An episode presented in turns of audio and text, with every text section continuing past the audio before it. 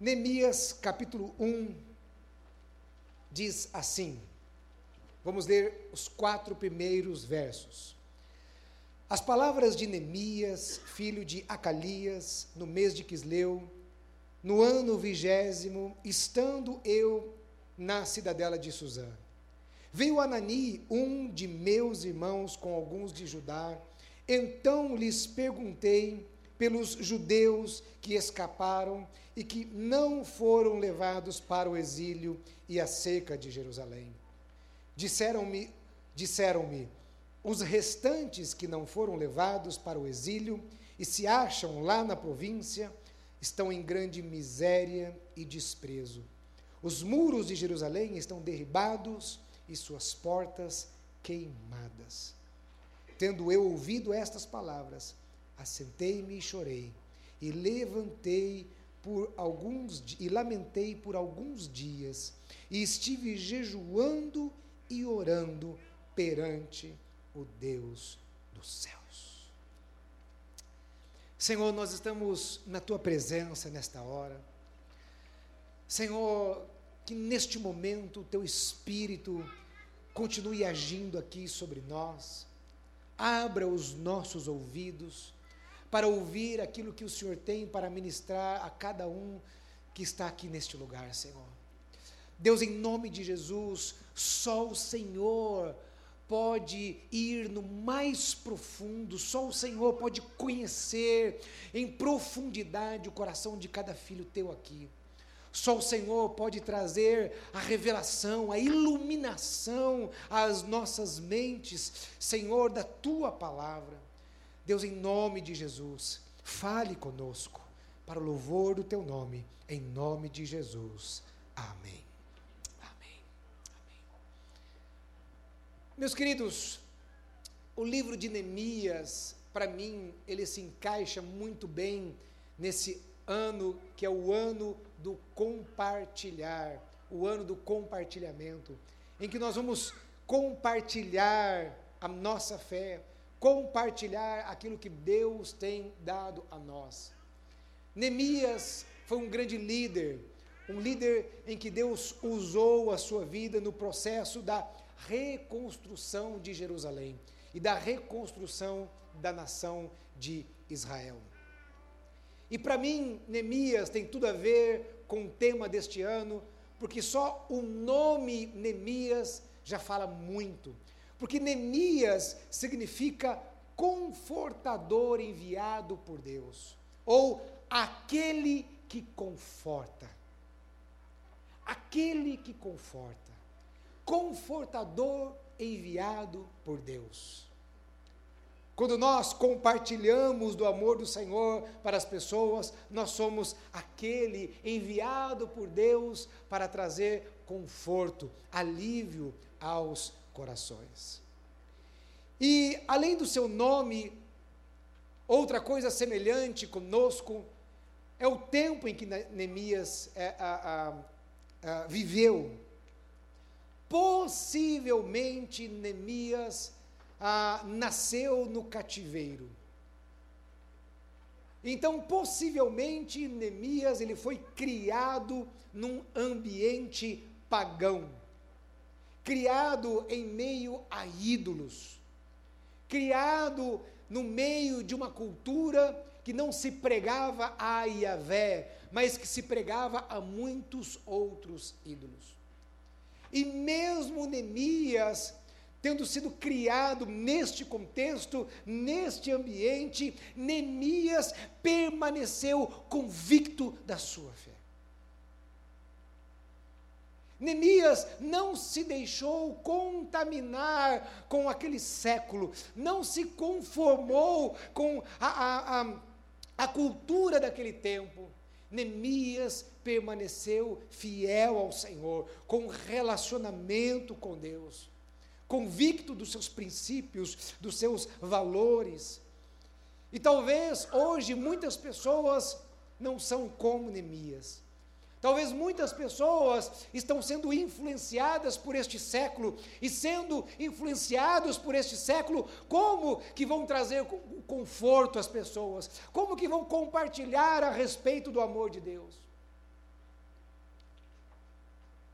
Nós vivemos em um tempo difícil. Essa semana eu estava no carro com o Gabriel e o Gabriel de repente ele começa a cantar uma música e a letra da música, desculpa, eu vou falar aqui a letra da música, ok? Então, é, segura um pouquinho a onda, né? Mas a, a baixaria da letra da música era assim: quando ela bate com a bunda no chão. Eu virei para trás e falei assim: Gabriel, onde você ouviu isso? Então ele disse: Papai, é o fulano lá da escola. Ele deu o nome e o currículo, né? Do garoto. né? Ah, e tem outras músicas também e tal. Gabriel tem seis anos de idade. O ambiente em que os nossos filhos estão sendo criados, em que eles estão crescendo. E muitas pessoas estão sendo influenciadas por este mundo. Às vezes a igreja sendo influenciada por este século. Quando Deus nos chamou para sermos a influência. Neemias não se deixou contaminar e Neemias foi um reconstrutor, um restaurador de uma cidade. Assim como Deus chamou a mim e a você para sermos restauradores de cidades. E talvez você fale assim, pastor, um restaurador de uma cidade? Sim, restaurador de cidades. E eu quero dizer, é, esta palavra cidades, essa palavra cidade, mas há uma analogia a pessoas. Porque a partir do momento em que nós, em que Deus nos usa para restaurar a vida de pessoas. Cada pessoa é uma pequena cidade e que vai trazer transformação para esta grande cidade que se chama São Paulo. E eu quero pensar com vocês a respeito de algumas atitudes que Neemias teve.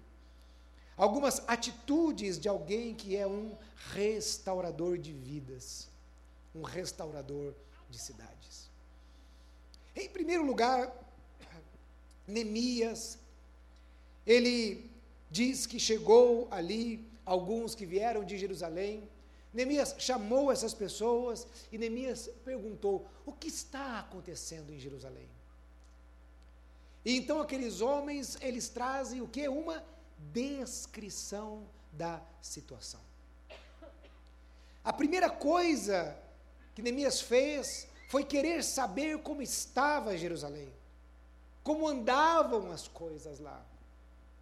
E esta é a primeira coisa a fazer quando nós queremos ser usados por Deus para restaurar a vida de alguém.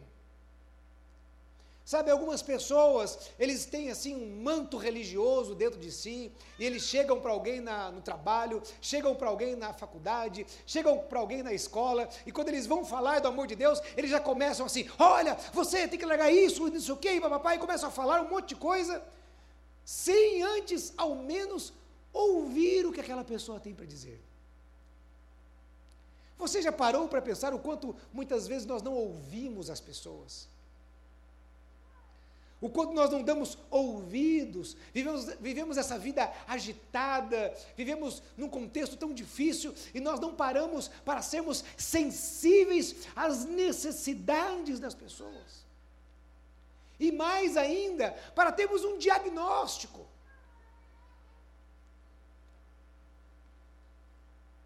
Em primeiro lugar, precisamos saber como andam as coisas.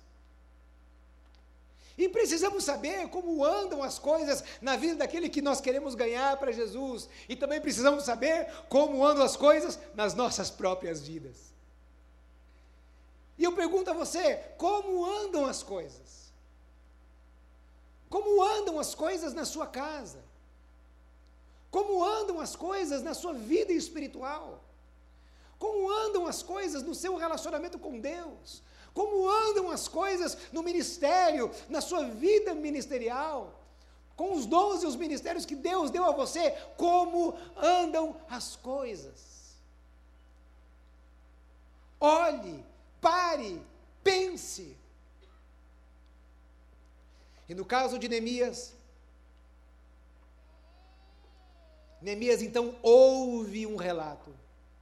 E nesse relato dizia que a situação daquele povo é era que eles viviam em miséria, desprezo, os muros derribados e as portas queimadas. Então, em primeiro lugar, eles estavam vivendo em miséria. Com a invasão babilônica, e agora nesse período já era outro império, o Império Sírio. Então, com a invasão babilônica e com esse período de cativeiro, eles estavam vivendo em frangalhos. A economia estava em frangalhos. Não havia dinamismo, não havia grande produção. E além disso, eles tinham que pagar impostos pesados, porque era assim que acontecia quando um país era invadido. Aquelas pessoas estavam vivendo em miséria. E quantas pessoas nos nossos dias estão vivendo em miséria? Quantas pessoas lá fora estão vivendo em miséria? Quantas pessoas dentro das igrejas estão vivendo em miséria? E quando nós estamos falando de miséria, nós não estamos falando de miséria financeira. Eu estava compartilhando com os irmãos hoje de manhã lá em São José, pregando lá em São José. Eu disse para aqueles irmãos: eu moro num bairro ah, de classe média aqui em São Paulo, de classe média alta. Quando eu, eu, entro na cozinha da minha casa, eu olho assim para um condomínio, irmãos, sabe aquele condomínio dos desejos assim? Um prédio assim, um apartamento por andar, uma cobertura maravilhosa. Deve ser aqueles apartamentos de 400 metros quadrados, aquela coisa maluca assim, sabe? De cinema. Mas bem ali perto da minha casa também tem uma comunidade, ali na Água Espraiada. E ali naquela região tem uns deliveries de drogas. E não pense que ali, Mônica mora ali também, estou vendo aqui a Jajá, que mora ali também. E não pense que ali só são apenas os carrinhos velhos que param para comprar drogas, mas não. Carros luxuosos param ali para comprar drogas. A miséria não está na vida do homem, não está atrelada à sua vida financeira. A miséria está atrelada ao seu estado de alma, à sua vida, a coisas muito mais profundas. E quando as pessoas estão vivendo em miséria, talvez você esteja aqui sentado agora me ouvindo, e talvez a sua vida esteja uma miséria, o seu casamento esteja uma miséria, a sua vida espiritual esteja uma miséria. Assim eles estavam, eles estavam vivendo uma vida miserável. Além de uma vida miserável, eles estavam vivendo o que? Em desprezo. Quando eu penso em desprezo, eu penso eh, naquela pessoa em que ninguém dá importância a ela, nem valor a esta pessoa. As pessoas em volta humilhavam aquele povo. Eles não tinham credibilidade, sofriam de uma baixo autoestima, uma nação em farrapos. Era assim que eles se sentiam, desprezados.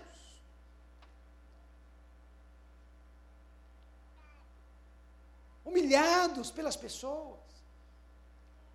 Ninguém dava valor a eles. Ali em São José, nós temos um obreiro chamado Jordélio, um cara fenomenal, um cara de Deus. Os pastores obreiros que conhecem o Jordélio sabem, né? Um menino muito bom, faz um trabalho social maravilhoso. Eu disse assim, Jordélio, nós temos que investir pesado na formação dessas crianças e adolescentes aqui da região, porque eu acredito no ser humano. E eu acredito no ser humano porque Deus acredita. Deus acredita. Eu acredito em qualquer ser humano, qualquer ser humano é capaz, inclusive esse que está jogado aí nas ruas da nossa cidade, até este morador de rua que está lá, jogado na sarjeta.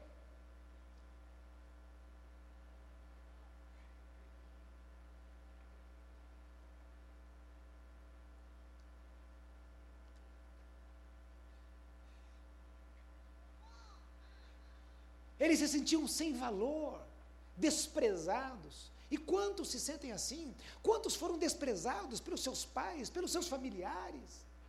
Irmãos, eu fui pastor de jovens muitos anos, e eu vi muitos jovens, mas muitos jovens desprezados pelos seus pais.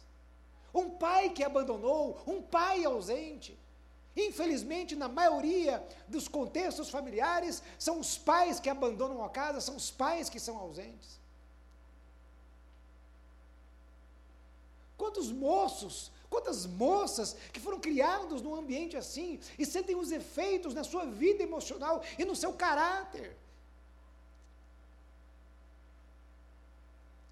Assim estava aquele povo, mas Deus já tinha estabelecido um plano para restaurar a vida deles.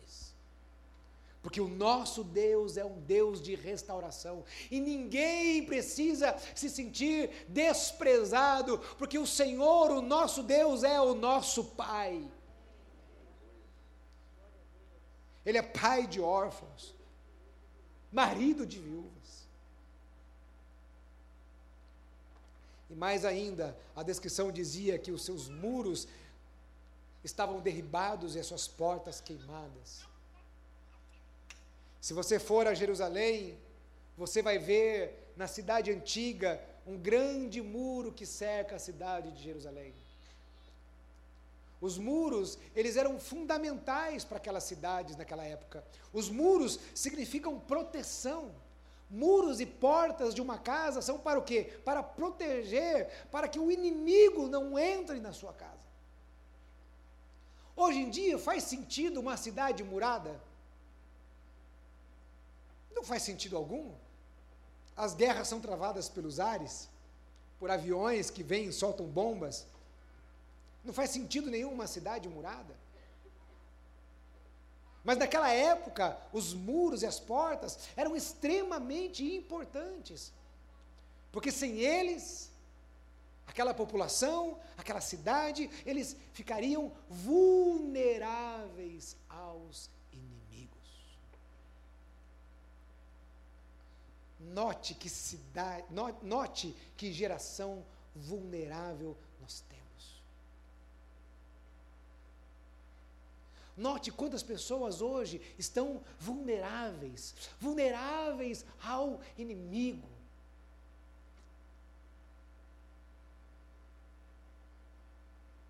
Eu sei, por exemplo, que tem muito problema na igreja. Porque a igreja Igreja é feita de homens, de mulheres. Mas quantas pessoas, por tão pouco, estão deixando a igreja? Estão vulneráveis. Os muros estão derribados, as portas estão queimadas, não há proteção.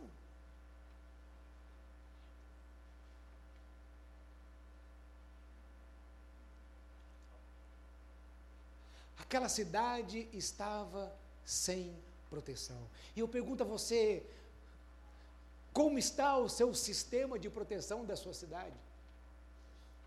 Ou seja, a sua vida espiritual, a vida de oração, a vida da palavra, aquilo que vai fazer com que traga proteção na sua vida, o relacionamento com Deus. Israel não caiu porque tinha um muro físico ruim, um muro físico fraco. Israel não caiu porque não tinha um exército para protegê-los. Israel caiu por causa do seu pecado.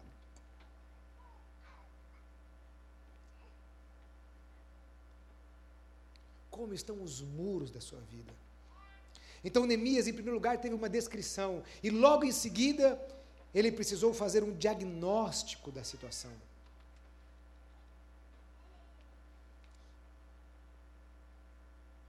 Não é assim quando você vai no médico? Qual a primeira coisa que acontece quando você chega no médico? Qual a primeira coisa? O médico já chega, já saca uma agulha e já vai tirando seu sangue? Hã? Qual a primeira coisa que o médico faz? Ele vai fazer perguntas para você. Para perguntar a respeito dos sintomas. Para ele te dar o que? Um diagnóstico. Porque ele precisa de um diagnóstico correto, porque sem um diagnóstico correto, não terá um tratamento correto. Depois da descrição, é necessário fazer um diagnóstico para poder atingir a raiz do problema. E como eu disse, Israel não estava daquele jeito porque tinha um exército fraco, mas eles estavam assim por causa do seu pecado. E a partir do versículo número 5, Neemias reconhece isso, ele reconhece o pecado. Ele ora ao Senhor e diz: Senhor, nós pecamos contra o Senhor, e nada vai acontecer na sua vida se você verdadeiramente não reconhecer aquilo que está errado. Não adianta colocar a culpa nos outros, não adianta transferir a culpa para as outras pessoas, mas é necessário reconhecer o seu próprio erro. Sabe, tem pessoas, por exemplo, que às vezes se colocam como vítima de muitas coisas. Tem aquela pessoa, por exemplo, que ele não para no emprego dele, não é? Ele não consegue ficar um ano, um ano sequer em um emprego. Então, ele começa um emprego, ele é demitido. Ele começa um outro emprego, ele é demitido. Ele começa outro emprego, ele é demitido. E ele está assim num ciclo já há anos. E ele tem uma história para cada patrão, para cada chefe, para cada um, para contar a injustiça que ele sofreu. Que dó, coitado.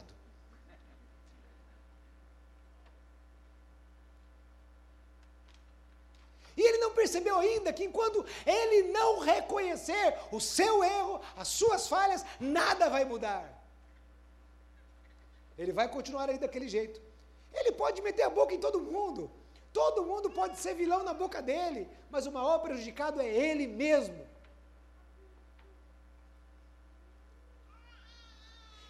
Meu irmão, você pode dar muitas desculpas para a situação que você está vivendo, mas enquanto você não olhar para dentro de si e dizer assim: eu preciso mudar nisso, eu preciso mudar no meu casamento, eu preciso mudar na minha vida espiritual, eu preciso mudar nessa situação, eu preciso corrigir isso na minha vida, enquanto isso não acontecer, você vai continuar na mesma. E você pode mudar de igreja. Um dia você está na igreja pentecostal.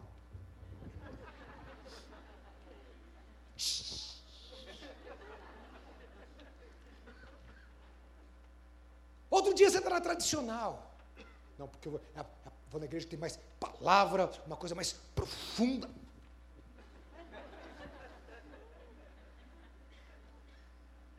Não resolve. Aí você vai lá no pastor que cura o ungidão.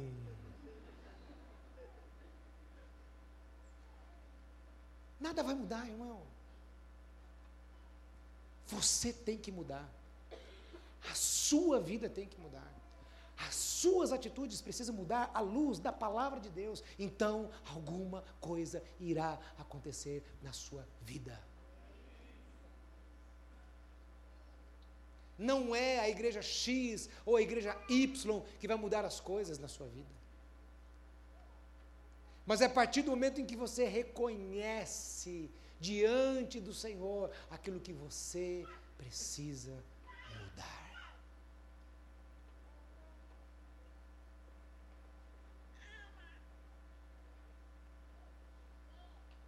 Então Neemias foi ele foi então no diagnóstico. Ele teve um diagnóstico da situação. Primeiro, ele teve uma descrição. Depois, o diagnóstico. E depois, o que Neemias fez? Aí, Neemias não fez como algum de, alguns de nós fazemos. Né, eu estou vendo lá no, acho que lá no fundo, doutor Otávio. Lá no fundo. Às vezes a gente vai no médico, quem nunca fez isso? A gente vai no médico, o médico vai, dá um diagnóstico, ele dá um tratamento, e a gente faz o quê? Nada. Eu já fiz isso. Provavelmente agora mesmo era para estar usando uma meia candle aqui embaixo. Pergunta se eu estou usando. Porque eu fui no médico, foi diagnosticado um problema de circulação, né? Aí, alguns anos atrás, eu comecei a correr, eu percebi que melhorou a perna, né? Aí eu falei, ah, não estou mais sentindo aquela dor, então tá bom. Aí quando eu faço aquela viagem longa, quando eu fico muito tempo sentado ou fico muito tempo em pé, eu sinto que alguma coisa está errada aqui na minha perna. E eu preciso fazer alguma coisa em relação a isso. Então não adianta você ter um diagnóstico e não fazer nada em relação a ele. E Neemias fez. Neemias, ele não se conformou com a situação. Neemias não virou e disse assim: ah, as coisas são assim mesmo. Ah, pastor, esse mundo é assim mesmo. Todo ano tem carnaval, esse povo vai tudo morrendo para o inferno mesmo. É assim. Ele não disse, ah, isso já está tanto tempo desse jeito, não, ah, não vai mudar agora. Neemias não era um general de guerra. Neemias não era um político, Neemias era copeiro do rei. Ele tinha sim um status, mas ele não era um político, ele não era um general.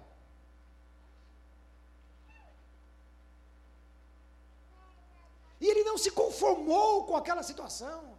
Ele disse: não é possível, nós não podemos mais ficar desse jeito.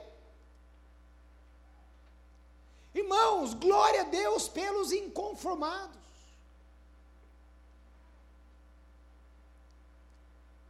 Talvez você tenha muitos motivos para não se conformar. Na sua vida espiritual, Talvez hoje seja, hoje seja um dia em que você vai olhar para dentro de si e dizer: Eu preciso fazer alguma coisa, eu tenho que mudar algo dentro de mim. Quem sabe a sua situação na família, quem sabe a sua situação ministerial, eu não sei, mas alguma coisa em que precisa mudar, um quadro que precisa ser transformado. Neemias não se conformou com aquilo. E talvez se você ache que você não tem motivo algum para se inconformar, olhe para fora, olhe para as pessoas, olhe para os perdidos, olhe para aqueles que precisam.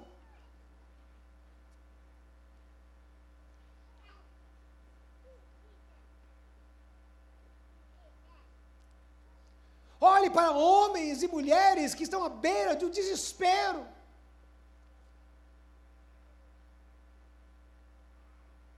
Uma geração inteira que tem sido perdida, uma geração inteira.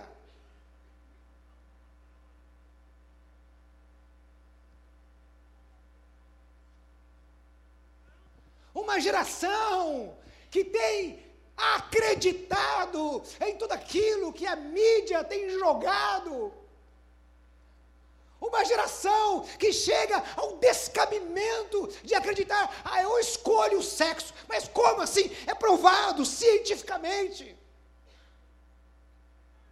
Ah, não, eu escolho o sexo. Eu posso ser aquilo que eu quiser. Ou seja, uma geração que está à beira da insanidade.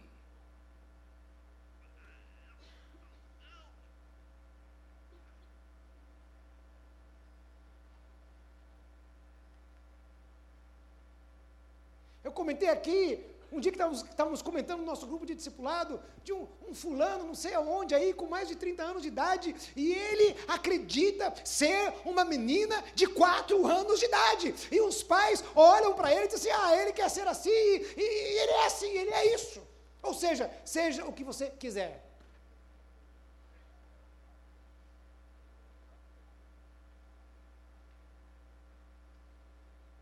Nós não podemos nos conformar. E Neemias se levantou e ele não se conformou com a situação de Jerusalém. Ele disse: não pode continuar desse jeito. Não pode. Não pode. Então Neemias vai, ele sai da sua zona de conforto. E quando você quer mudar algum quadro, não tem jeito, não dá para ficar na zona de conforto, irmão.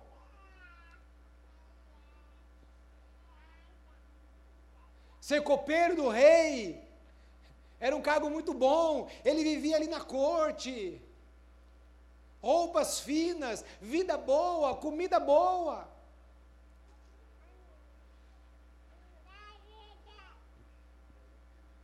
E eu quero dizer algo a você: se você quer mudar alguma coisa na sua vida, você precisa sair da sua zona de conforto.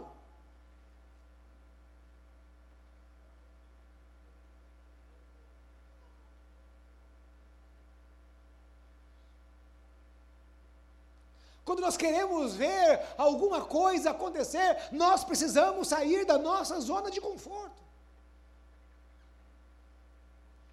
Eu estou há 18 anos aqui nessa igreja. Eu tenho um ministério estabelecido aqui nesse lugar. Há 18 anos. E de repente eu vi uma necessidade. Irmãos, pensa se não dá um frio na, na barriga. Mais ainda, eu, eu rodo mais que o dobro da minha casa para chegar na Vila São José do que para chegar aqui na Vila Mariana. Tem que fazer aquela viagem todo dia.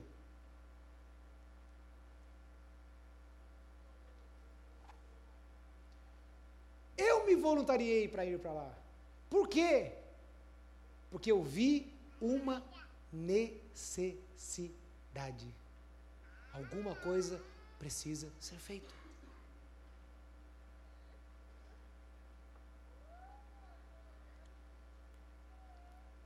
Se você quer ver alguma mudança, você vai precisar de sair da sua zona de conforto.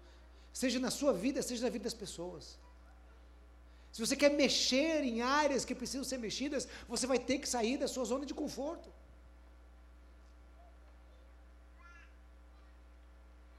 Neemias estava lá, irmão. Ó, ótimo. Ó, vinho bom, comida boa, numa boa, irmãos. Para ter que se enfiar lá em Jerusalém, viajar até Jerusalém, chegar lá e encontrar um povo todo arrebentado, chegar lá e encontrar inimigos. Irmãos, imagina a trabalheira de Neemias. Imagina.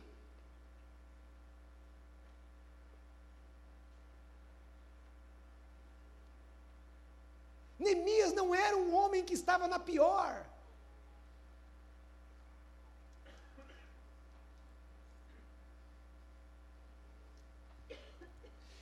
Se nós queremos ver alguma mudança no nosso país, na nossa nação, em isso tudo que está acontecendo, nós precisamos nos levantar e fazer alguma coisa.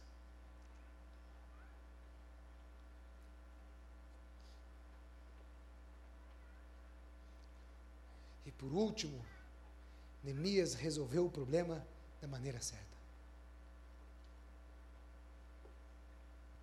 Neemias teve uma descrição.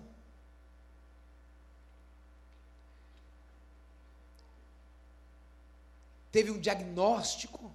Ele diagnosticou o problema.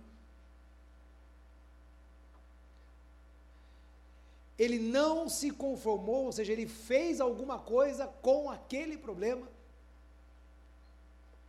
E mais ainda, ele fez e fez da maneira certa. Porque existe uma maneira certa de fazer as coisas. Quando Neemias viu aquilo tudo, ele não se precipitou. Ele não saiu resolvendo a coisa ali no seu braço forte. Mas o que Neemias fez? Neemias buscou ao Senhor. Quando Neemias ouviu aquilo tudo, a primeira coisa que Neemias fez foi ele se assentou, ou seja, calma. Eu não sei quanto a você, eu sou uma pessoa extremamente ansiosa.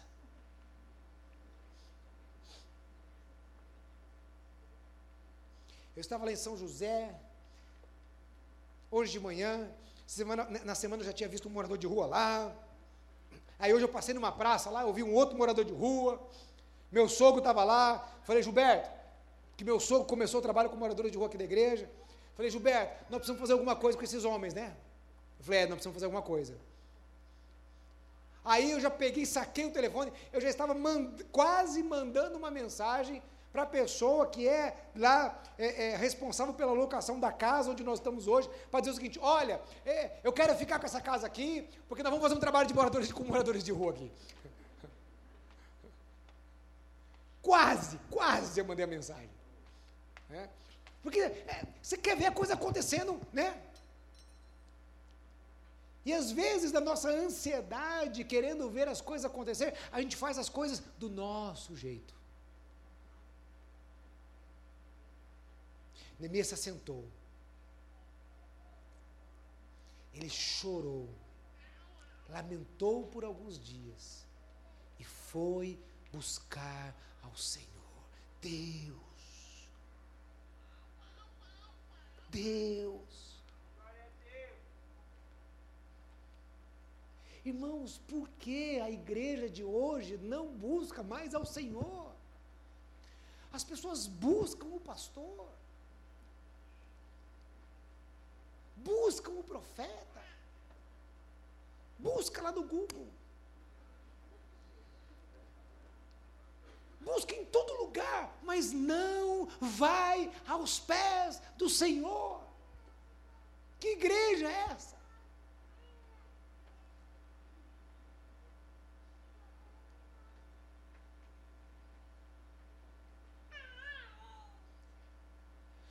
Quantos aqui nos últimos meses tiveram algum problema na sua vida? Quantos? Algum problema? Agora não precisa levantar a mão, né? Tá? Ok? Não precisa.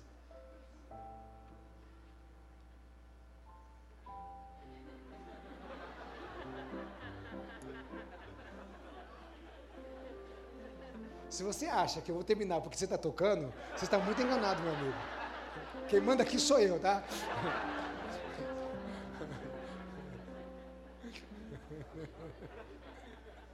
Não pode tocar, não tem problema não. Só cuidado para o povo não dormir aqui, viu? Não faz uma coisa muito assim, né? Quantos não buscam o Senhor? Quantos?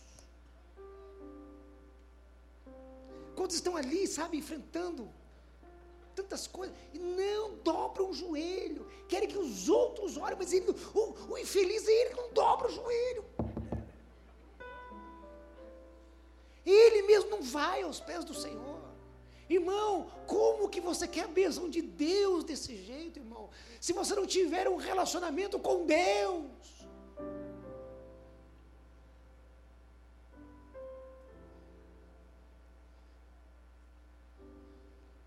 Vai aos pés do Senhor, vai orar, vai ler a Bíblia. Busque ao Senhor. Você tem uma decisão importante na sua vida, busque ao Senhor.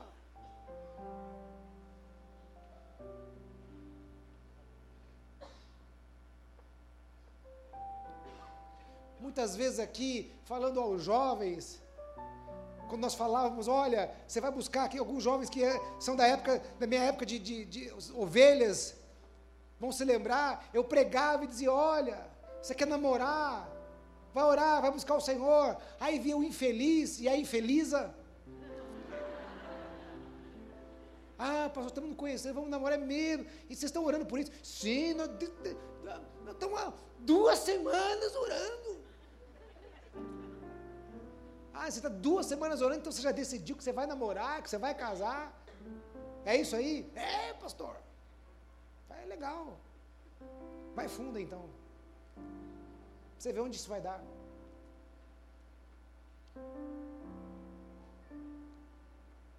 Ore ao Senhor. Busque ao Senhor.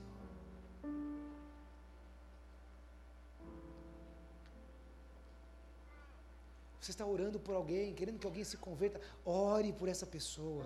Busque a Deus em relação a essa pessoa. É o Espírito de Deus que vai tocar a vida da pessoa.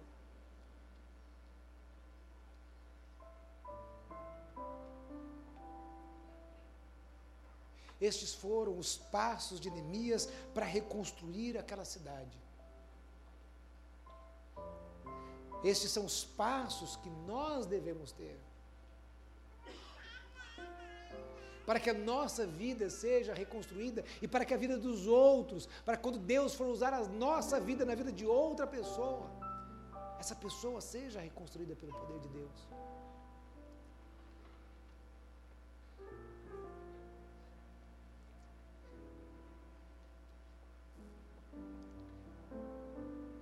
Pense em como você tem dirigido os seus passos e a sua vida. Você tem duas opções: andar segundo aquilo que você pensa, ou andar segundo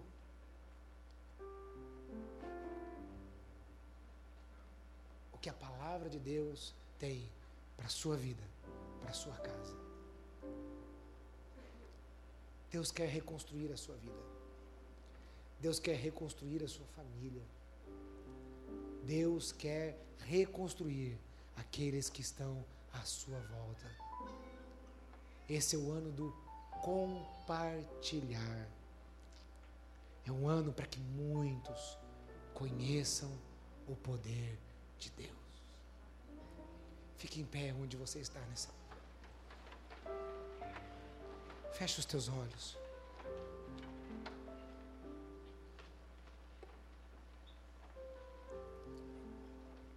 Feche os teus olhos, em nome de Jesus. Eu quero fazer uma pergunta que eu fiz no início dessa mensagem: como andam as coisas? Como anda a sua vida?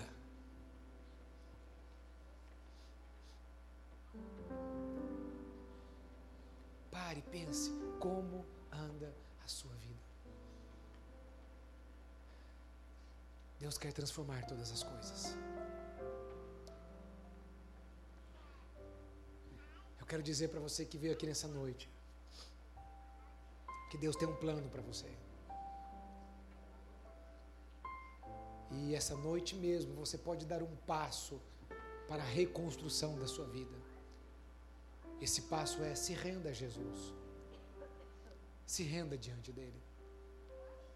Deus te ama e ele tem um propósito na sua vida.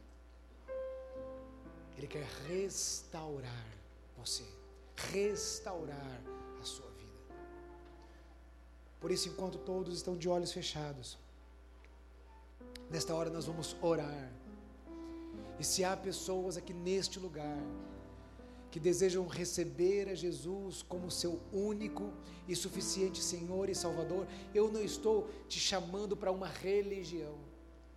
Mas se você deseja receber a Jesus como seu único e suficiente Senhor e Salvador, ou você que nessa noite deseja se reconciliar com Cristo, voltar para os caminhos do Senhor, enquanto todos estão de olhos fechados aí onde você está, dê um sinal bem alto com uma de suas mãos, levante bem alto uma de suas mãos, porque nós vamos orar por você. Deus te abençoe, meu querido, pode abaixar a sua mão. Deus te abençoe, moça, pode baixar a sua mão. Se há mais alguém, levante bem alto. Você que está dizendo assim, eu quero receber a Jesus, Deus te abençoe, pode baixar a sua mão. Ou você que está dizendo, eu quero me reconciliar com Cristo nessa noite. Talvez você se sinta nessa vida numa vida miserável a sua alma, o seu coração está partido, quebrado, talvez sem sentido, quem sabe vazio. Só Jesus pode preencher o vazio da sua vida, só Jesus pode preencher o homem. Se há mais pessoas, levante bem alto uma de suas mãos, porque nós vamos já já orar por você. Se há mais alguém que deseja entregar a sua vida para Jesus, Deus te abençoe, meu querido. Pode baixar a sua mão. Se há mais alguém, levante bem alto, porque nós já vamos orar. Você que quer entregar a sua vida para Jesus, ou você que quer se reconciliar com Cristo, nós vamos orar nesta hora em nome de Jesus. Toda a igreja nessa hora eu convoco para que você ore ao Senhor, para que você feche os teus olhos e ore ao Senhor nesta hora. Eu quero pedir por por gentileza, você que levantou uma de suas mãos, saia do seu lugar e venha até aqui, porque nós queremos orar com você nesta hora, em nome de Jesus. Por favor, você que deu um sinal com a sua mão, pode vir aqui. Todos que deram um sinal com a sua mão, saia do seu lugar e venha até aqui na frente, porque nós queremos orar com você nesta hora. Se você não levantou a sua mão, mas deseja sair do seu lugar e vir até aqui, saia do seu lugar e venha até aqui, porque nós vamos orar por você. E eu vou fazer igual o pastor Harvey fez aqui nos dias do nosso congresso. Será que você pode perguntar para a pessoa que está ao seu lado e dizer assim: ah, se Deus falou com você e talvez você precise tomar uma atitude em relação a isso? Será que você não quer fazer isso agora? Pergunte para a pessoa que está ao seu lado.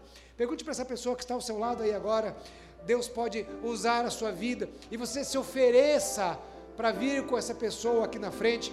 E eu preciso de irmãos aqui, preciso de moças aqui, preciso de irmãos aqui para nos auxiliar, líderes de célula, por favor, irmãos, venham aqui agora. Nós precisamos de irmãos para ajudar neste momento aqui, por favor. Venha rapidinho, pode vir. Há muitas coisas que eu gostaria de dizer para vocês nessa hora, a gente não tem tempo. Esse culto já começou 15 minutos atrasado. Já comecei com 15 minutos de déficit hoje. Mas eu quero dizer algo a vocês, além das coisas que você já ouviu, algo específico para esse momento. Eu quero dizer para vocês que todos são criaturas, todos são criaturas, mas nós nos tornamos filhos de Deus quando nós recebemos a Jesus. A Bíblia diz: Mas a todos quantos o receberam, deu-lhes o poder de serem feitos filhos de Deus. E a Bíblia diz que com o coração nós cremos e com a nossa boca nós confessamos que Jesus é o Filho de Deus, o Salvador. E por isso, nessa hora, nós vamos fazer uma oração é uma oração de entrega a Deus. Se essa oração expressa o desejo do seu coração, você vai repetir essas palavras comigo. Talvez você já tenha entregue o seu coração a muitas pessoas. E talvez você não tenha entregue o seu coração à pessoa certa. Por isso, nessa hora, nós vamos fazer essa oração. De olhos fechados, você vai dizer assim: Senhor Jesus nesta hora, eu entrego o meu coração ao Senhor e eu te recebo como meu único e suficiente Senhor e Salvador da minha vida. Perdoe os meus pecados e escreva o meu nome no livro da vida, em nome de Jesus. Amém.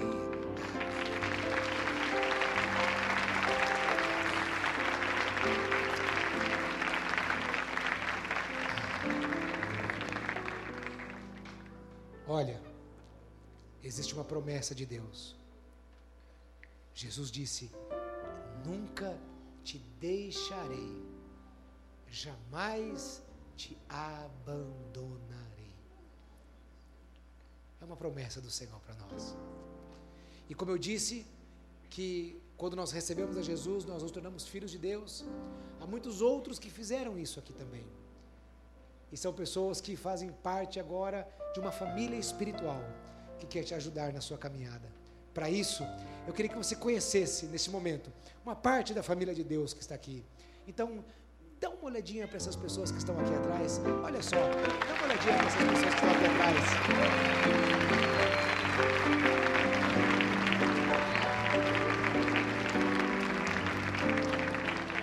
Queridos, olha só, é bem rápido. Ah, eu, nós queremos anotar o seu nome, seu telefone, pegar um contato seu e entregar um presente. Fique absolutamente tranquilo. Ninguém vai ligar para você pedindo nada. Nós vamos ligar para você oferecendo a nossa ajuda. Aquilo que nós podemos fazer por você, te servir. Então, esses irmãos que estão aqui com você vão descer com você agora, aqui numa sala aqui embaixo, certo? Ah, com a Quem está lá embaixo? Pastor Tiago, eu preciso de um pastor que conduza essas pessoas até ali embaixo, ok? Tá? Então, é, juntamente com esses irmãos, nós temos uma sala ali embaixo e rapidamente nós vamos anotar seu nome, seu telefone e entregar um presente para você, uma porção das Escrituras Sagradas, tá bom? Então, por favor, venham aqui, saiam aqui, acompanhem o pastor Robério. O pastor Robério vai é, acompanhar vocês agora neste momento. É bem rápido, fique tranquilo, bem rapidinho. Podem descer aqui, que nós vamos é, estar com vocês agora é, e vamos te acompanhar. Dê a mão à pessoa que está ao seu lado nessa hora. Dê a mão à pessoa que está ao seu lado. Vamos orar ao Senhor. Senhor, nós louvamos ao Senhor por tudo aquilo que o Senhor tem feito, louvamos ao Senhor pela tua palavra. Que esta palavra, Senhor, venha ecoar nos nossos corações durante essa semana e traga uma transformação de vida para o louvor do teu nome, em nome de Jesus. Amém.